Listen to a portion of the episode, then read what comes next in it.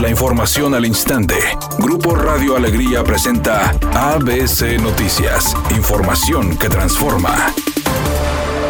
Tras la muerte de una mujer el pasado sábado en un incendio de departamentos ubicados en el sótano de un edificio comercial en el centro de Monterrey, además de 18 heridos, representantes de la organización civil Redes Quinto Poder exigieron a las autoridades municipales sancionar a quien resulte responsable de lo que consideraron una evidente negligencia. Su director Juan Manuel Ramos señaló que el centro de la ciudad es un desorden, ya que hay establecimientos que violan la ley y operan con diferentes giros que no corresponden al permiso con el que cuentan, incluso son ilegales. Yo no creo que exista un permiso para que esto, eso que estaban usando como habitación pueda ser usado por personas, porque ni protección civil municipal, protección civil estatal podían autorizar semejante trampa humana que pone en riesgo la vida de las personas, ¿verdad?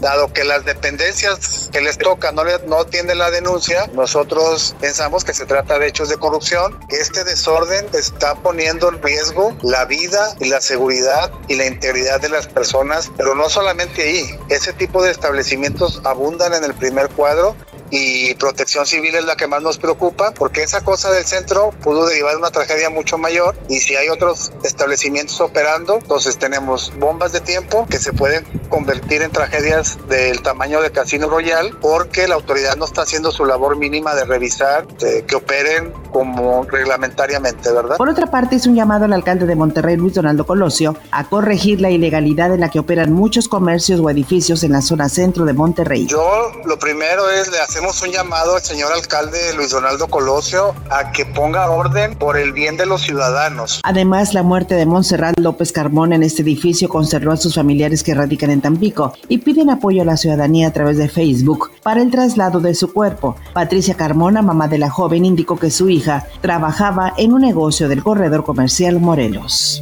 El procurador federal del consumidor, Ricardo Sheffield Padilla, informó que a pesar del compromiso que adquirieron con el gobierno federal y con los consumidores de contribuir en el plan para combatir la inflación y la carestía, muchas tiendas de autoservicio no han bajado ni congelado los precios de los 24 artículos de la canasta básica que se acordó iban a estar accesibles para la población de escasos recursos. Nos vamos a la zona norte, en donde al Superstore, en La Rosita, en Torreón, Coahuila tiene el paquete en 1.241 pesos con 85 centavos, comparado con la central de abastos de Monterrey, Nuevo León, que lo tiene en 1.061 pesos con 75 centavos.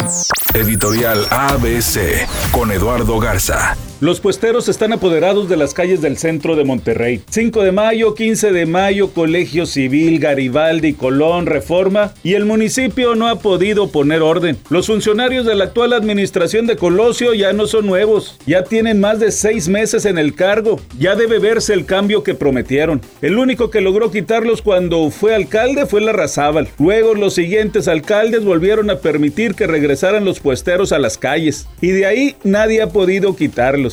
Ineficiencia o moches, ¿usted qué cree?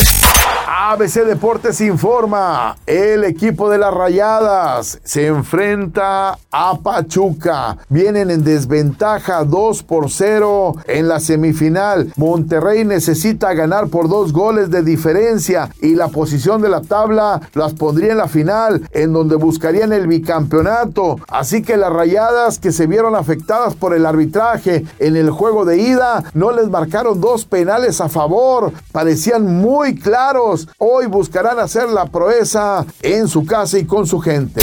Anoche se realizó la entrega de los premios Billboard 2022. Obviamente desde temprano los máximos exponentes de la música internacional recorrieron la alfombra roja. Ahí hubo una amplia gama de atuendos. No faltaron los extravagantes ni tampoco los que optaron por vestir un atuendo sobrio. Hubo color, se sirvió tendencia, estuvo de lo mejor, pero no tanto como los números musicales que se presentaron durante la noche, en la que los mejores en su género regresaron a su casa con un galardón.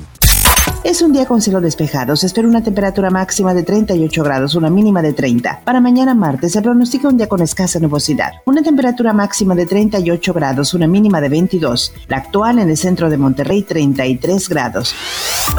ABC Noticias. Información que transforma.